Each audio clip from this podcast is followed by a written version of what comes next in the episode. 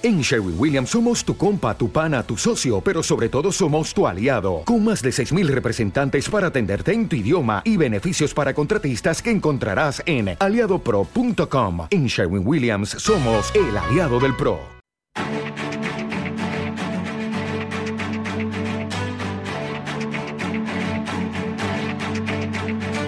Capital Intereconomía, el consultorio.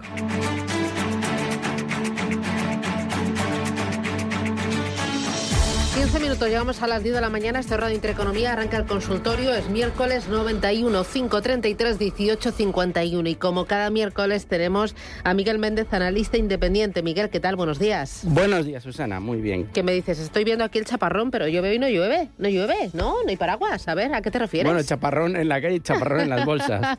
Madre mía. Bueno, Estamos ahí en el intentando marcar un triple suelo en el Nasdaq 100. Las caídas han sido muy fuertes. Hay valores que están muy debilitados, la mayoría. Es un mercado bajista, no lo es. Bueno, yo sigo, a pesar de que pueda parecer un loco, sigo positivo. Vamos a ver si el doble suelo anterior en 13.050 del Nasdaq 100 sirve. Hoy ha hecho la dilatación que esperaba en futuros hasta 12.880 más o menos. 13.050 es un punto importante. Me da la sensación que lo van a aguantar, van a consolidar hoy un poquito y van a girar al alza. Pero bueno, empieza, empieza a ser preocupante. El siguiente nivel ya un poquito más abajo serían 12.650, hablo de Nasdaq 100, y ya más abajo serían los 12.200, sería una caída ya mucho más fuerte. Yo tengo la sensación que el mercado está exagerando un poco todo el tema de, la Fed. Probablemente dos subidas de tipos de 50 puntos básicos. Hay mucha gente ya que está hablando de recesión en Estados Unidos eh, que bueno, es posible. Probablemente la Fed se pase frenada y luego incluso ya se descuenta que 2023, 2024 incluso podría haber bajas de tipos. Eso lo que está descontando es que se van a pasar en, en el tema de la subida, pero bueno, vamos a ver qué ocurre. Yo creo que está afectando mucho también todo el tema del confinamiento de Shanghái y la posible extensión a Pekín. Y eso al mercado le está pesando mucho, ese posible cuello de botella otra vez, los problemas de suministros, etcétera yo creo que están haciendo mella y se están juntando ambas situaciones con el cóctel perfecto para que se cree el efecto bola de nieve, eh, los algoritmos entren en posiciones cortas con coberturas de carteras y bueno, veamos extensión de la bajada. Yo más que miedo, eh, que es verdad que, lo noto, lo noto en la gente con, con, con, la que hablo todos los días y con mis clientes, etcétera, lo que creo que hay que ver la caída es como una oportunidad para aquel que tenga liquidez para ir posicionándose, porque hay valores realmente con buenísimos fundamentales. Por ejemplo, ayer veía Adobe, que es, una, es un valor que me encanta.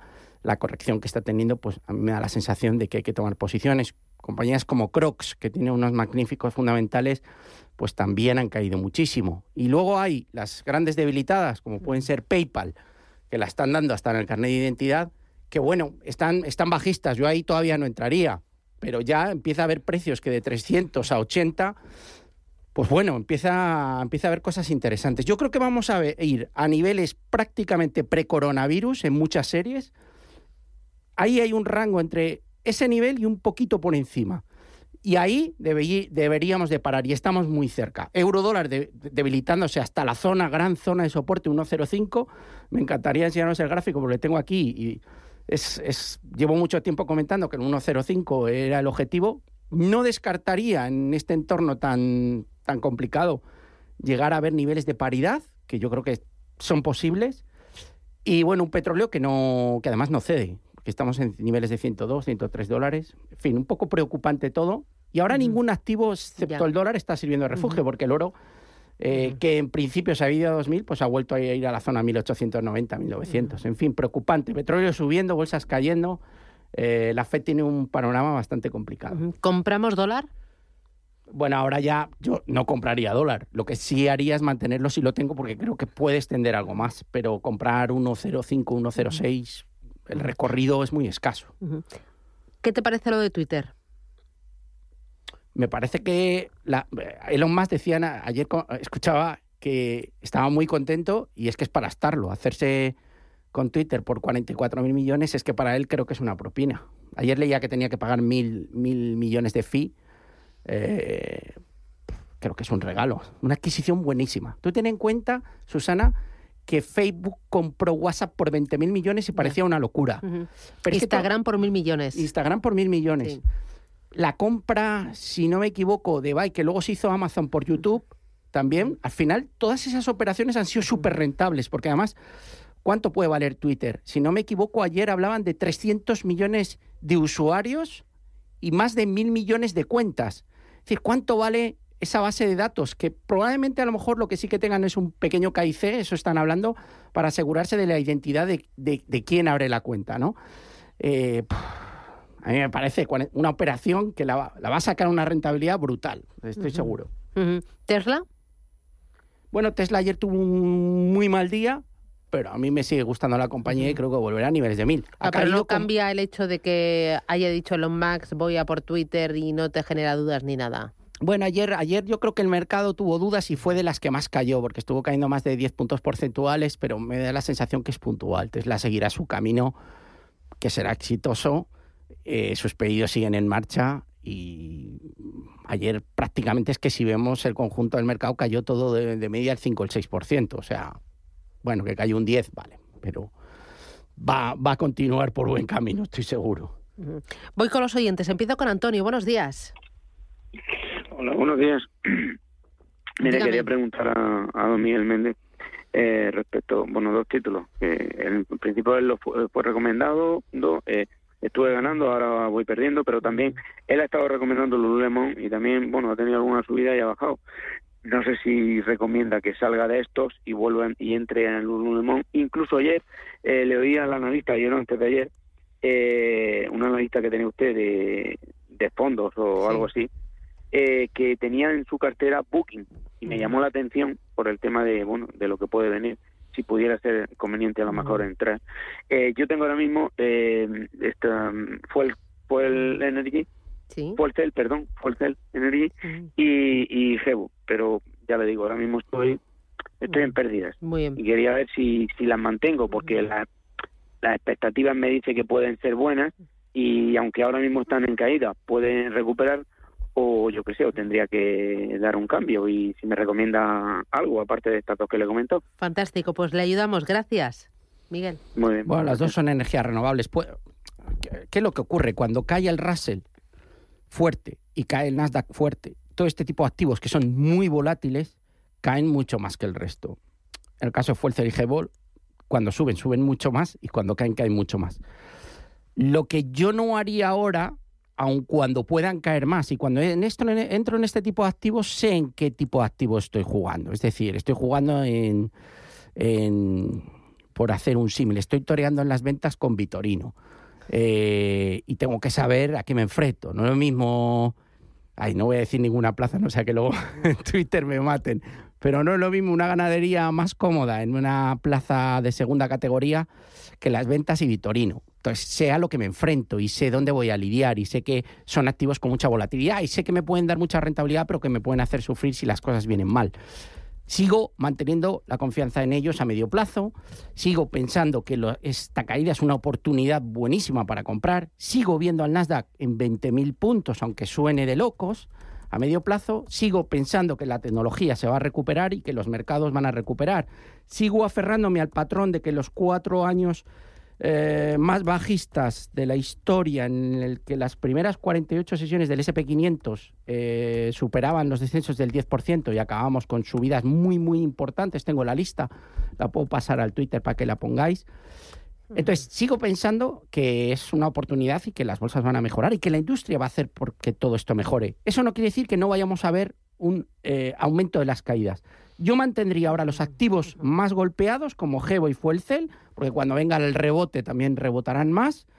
Eh, porque claro, si me voy a un activo más conservador como es Lululemon, Lululemon hasta la semana pasada no es que subiera, es que era el mejor activo del Nasdaq 100 en lo que va de año. Ahora, si no me equivoco, ayer estaba el tercero. Es decir, los resultados han sido brutales. Lo que ocurre es cuando el mercado desploma, desploma todo. Voy con Ricardo. Buenos días. Hola, buenos días.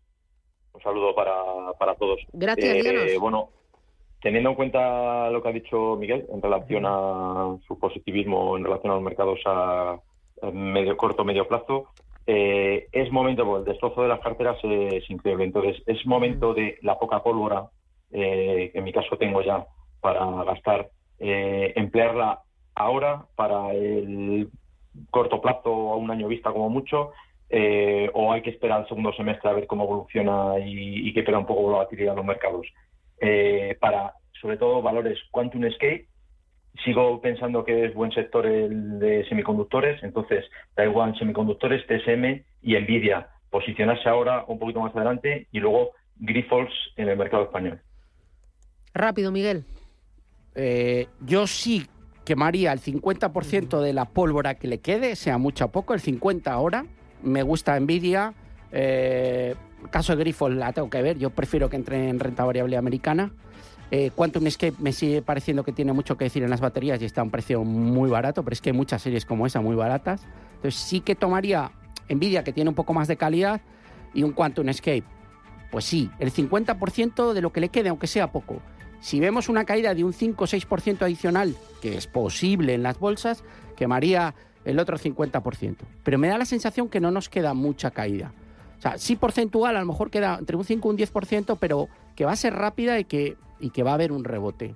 Es mi sensación, luego a lo mejor me equivoco y sigo estando positivo para el conjunto del año. Muy bien. Hacemos paradita, boletín informativo y regresamos aquí en Capital Intereconomía. Sigue el consultorio con Miguel Méndez, Metagestión, no, analista independiente, 915 33 18 51. Y ojo, porque a partir de las 11 de la mañana nos vamos el programa completo con Rubén Gil a los mandos a Rebuil 2022. Arrancado con un impacto económico para Madrid de 32 millones de euros, un auténtico récord de expositores. Está en IFEMA, eh, 150 profesionales. Se va a hablar de edificación, de la transformación del modelo productivo, de la digitalización, de la industrialización, de la sostenibilidad, temas clave a debate hoy en Rebuild 2022 a partir de las 11 aquí en Radio Intereconomía. Capital Intereconomía, el consultorio.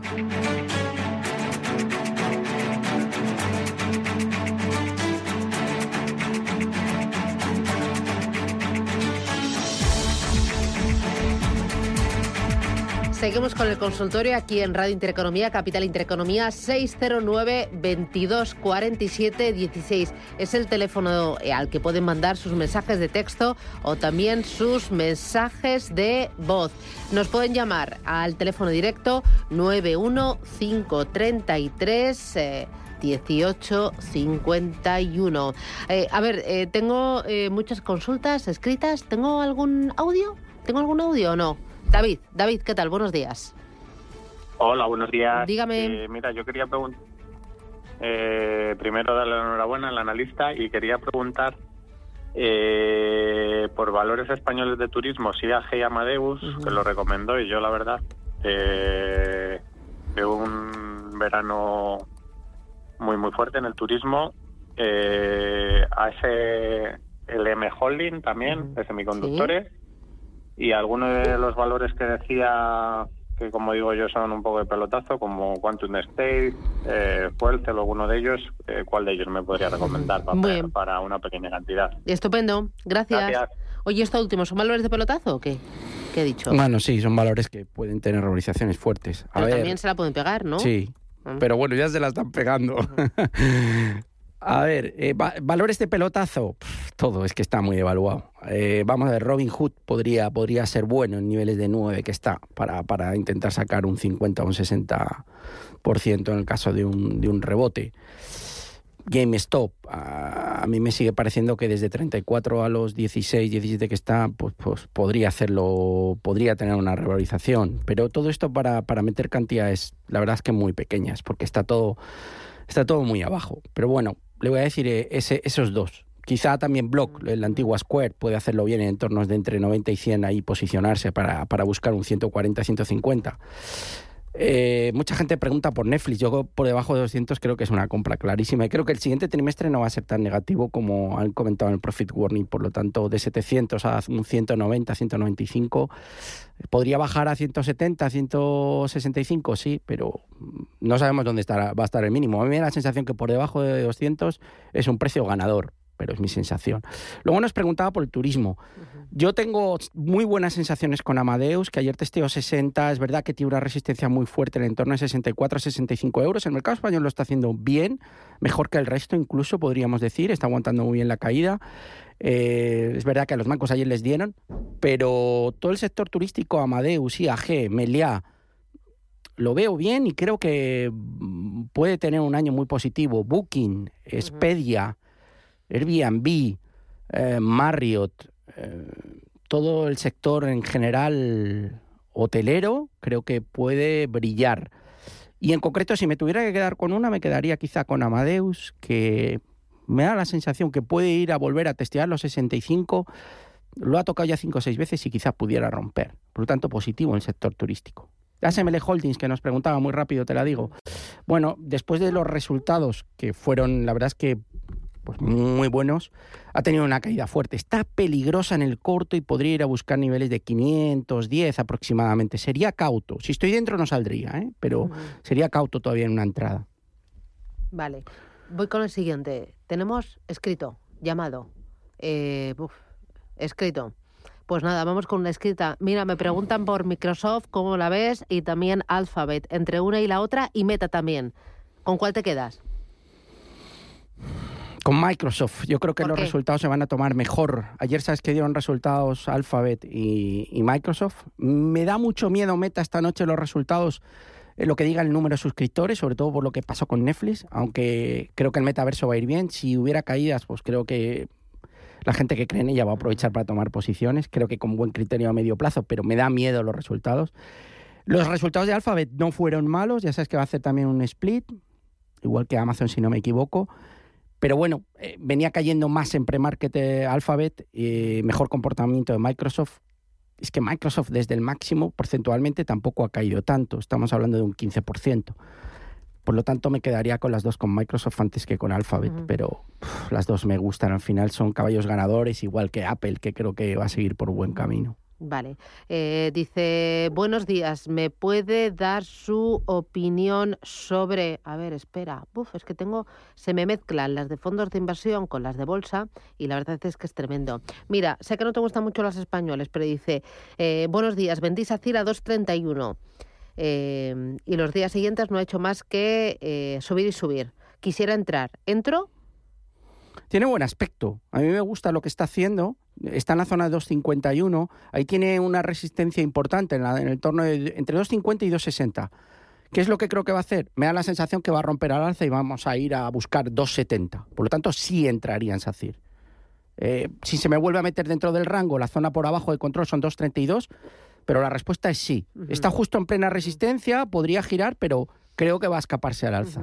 Eh, mira, antes hablábamos de Twitter, dice para Don Miguel Méndez, eh, ¿por qué el precio de Twitter ayer cerró en 49,68 cuando está aceptada la oferta de Elon Musk a 54,20? Quizás sea la última oportunidad para comprar con un más 10% de beneficio garantizado. Bueno, ahí hay un cierto arbitraje.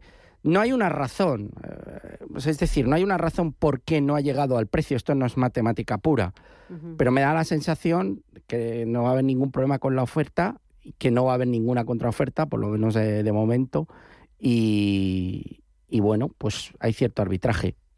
Muchas veces hay ofertas y no se llega al precio en la cotización oficial. Por lo tanto, mm, pues bueno, puede haber un cierto arbitraje hasta la zona de 54, sí, pero hay que respetar un mm. poco al mercado. Justo el día antes, eh, sí, sí que hemos llegado a tocar la zona 54 y medio y desde ahí hemos caído. Volverá poco a poco, habrá cierto arbitraje, pero la oferta va a salir adelante. Dice, buenos días, mineras de oro como Barry Gold, Iam Gold, y de Italia a de Australia, M de Madrid, Iam Gold y Newmont Gold. Bueno, aquí está mezclando un poco el papá de las compañías de gold, de oro, con otras compañías más pequeñas. A mí, yo, a ver, podían, todo el mundo está muy eufórico con el oro, está en el mejor entorno posible, inflación, eh, las subidas de tipos, etcétera. Han subido mucho y están cayendo.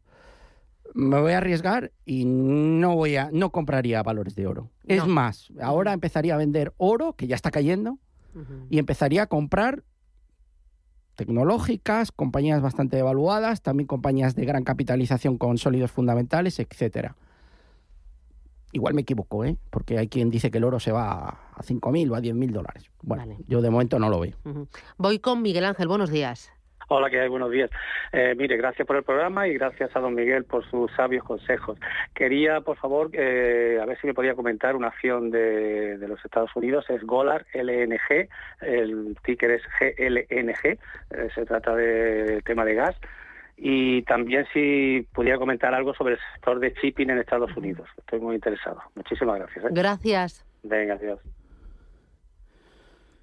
Bueno, Golar, 2.600 millones de market cap, 400 millones en ventas, está perdiendo dinero, 155, a mí eso a veces me echa un poco atrás, pero la verdad es que como todo el sector, la previsión de crecimiento para este año es negativa, eh, los números fundamentales, bueno, no son malos, pero no son tampoco muy brillantes, ha tenido una subida muy fuerte, a lo mejor yo me equivoco, eh, pero yo es que creo que han subido muchas, todo lo del gas, eh, petróleo, minería, cierta minería, sobre todo eh, todo lo que tiene que ver con carbón térmico, pivot y compañía, pues creo que hay que ir poco a poco recogiendo los beneficios. Igual me equivoco. Esta serie ha parado en la zona de 21, podría volver a 26, pero yo tendría las miras, es que viene subiendo de 6 dólares. No quiere decir que no vaya a 40, ¿eh? Pero yo iría girando más este tipo de sectores que ya han tenido su momento hacia lo que ahora están más castigados, tecnología, etcétera. Preguntaba por el shipping, lo está haciendo en general muy bien. Eh, y, todo lo que es transporte, no solo marítimo, sino también por carretera, eh, creo que va a seguir por buen camino. De hecho, la mejor industria la semana pasada, una de las mejores, creo que estaba en el top 3, ayer miraba, fue tracking, que era transporte por carretera.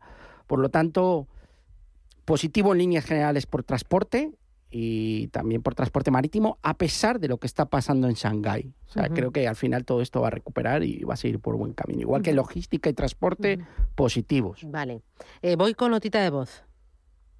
Buenos días. Para el consultorio, entre hace una semana en BBVA y Telefónica llevo algunas pérdidas. ¿Debo salir? Gracias. ¿Debe salir?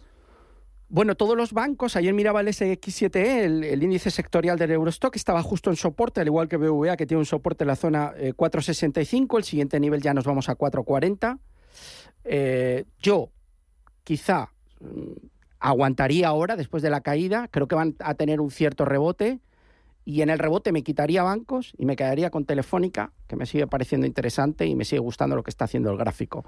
No cierre ninguna de las dos, pero en el rebote venda bancos, incluso entraría a la parte de, banca, la, metería en Telefónica o en Amadeus, que le he comentado que creo que lo puede hacer bien, un Amadeus, IAG, etcétera. Vale. Em, voy ahora con otra de las eh, escritas. Mira, es que hay una barbaridad. Dice, eh, Diego, para Miguel, eh, soy bajista en BBVA y en Santander. ¿Cerraría alguno? De momento no, aunque creo creo que están en soporte y si el mercado acompaña tienen que rebotar. Pero no, porque de momento no hay, ninguna señal. Cerraría BBVA si supera la zona de los cuatro, le voy a decir dos niveles, 4,75, estamos ahora a 4,68 y niveles de 4,82. Eh, otro de los oyentes dice, hola, buenos días, estaría interesado en soportes y resistencias de Mafra y Banco Santander. Bueno, el Santander, ya lo he comentado, está está justo ahora en... Vamos a ver, vamos primero con Mafre. Bueno, Mafre no lo está haciendo mal. A mí me da la sensación que en cualquier rebote que tenga el IBE se va a niveles de 2 y puede romperse el lateral de largo plazo que está dibujando. Positivo, Mafre en líneas generales. No es la serie que más me gusta, pero creo que lo puede hacer bien.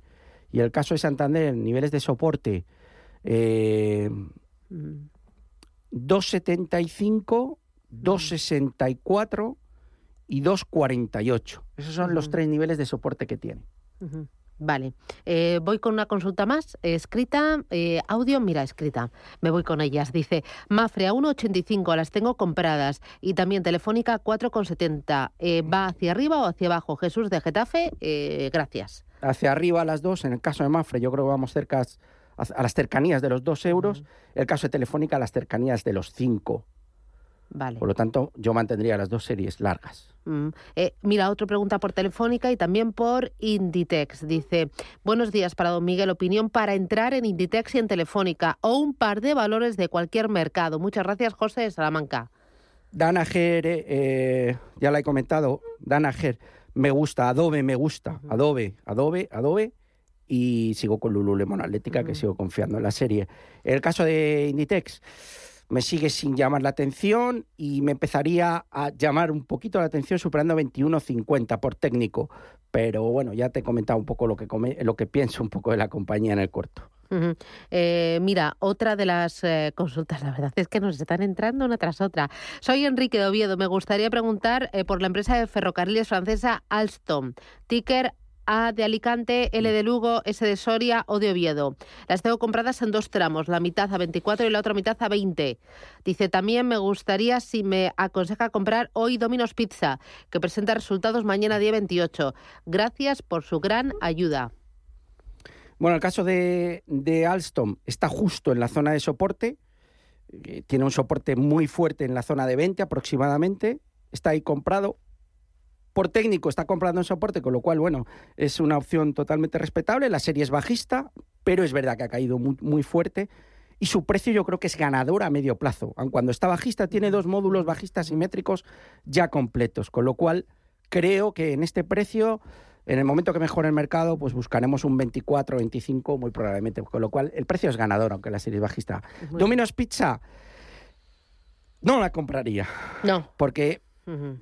Me gusta la serie porque la tendencia es largoplacista, pero esperaría los resultados y en función de los resultados, si son bajistas, no compraría.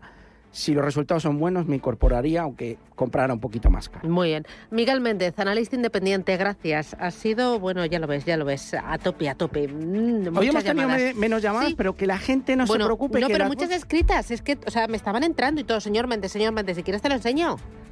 La gente se asusta con las caídas. Ya, pero es normal, es normal. Que hemos vivido de todo y aquí estamos. O sea que volveremos a subir. No hay siempre escampa, ¿cómo es el refrán ese, no? No hay tormenta que 100 años dure. Bueno, no sé. No hay mal que 100 años dure. Vale. Y no hay tormenta que no escampe o algo así. No, después de la tormenta llega la calma y. Nunca llovió que, no, que no escampara, me dice Miguel. Bueno, estupendo. Gracias, Miguel. cuídate. adiós. Chao, chao.